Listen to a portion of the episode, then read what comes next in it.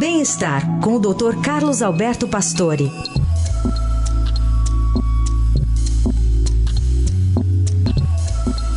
Dr. Pastore fala hoje sobre a descoberta de um novo medicamento para o tratamento do Alzheimer. Bom dia. Bom dia, Carol. Bom dia, Heisen. Bom dia, ouvintes. Existe uma nova droga para o tratamento do Alzheimer, que tem eficácia, mas também tem riscos.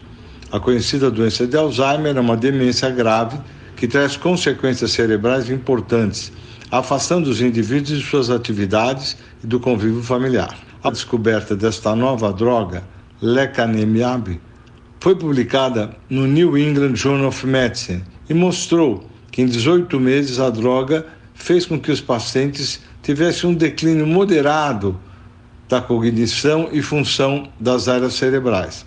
A droga é um anticorpo monoclonal que tem uma proteína amiloide que deposita em placas no cérebro das pessoas com Alzheimer.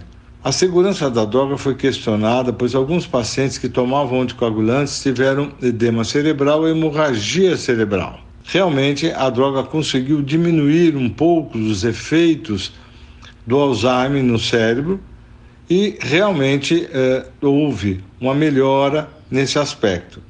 Embora o FDA mostre que a droga pode ser aprovada ainda com segurança indefinida, já são mais de 30 milhões de pessoas com Alzheimer no mundo e que necessitam desse tratamento.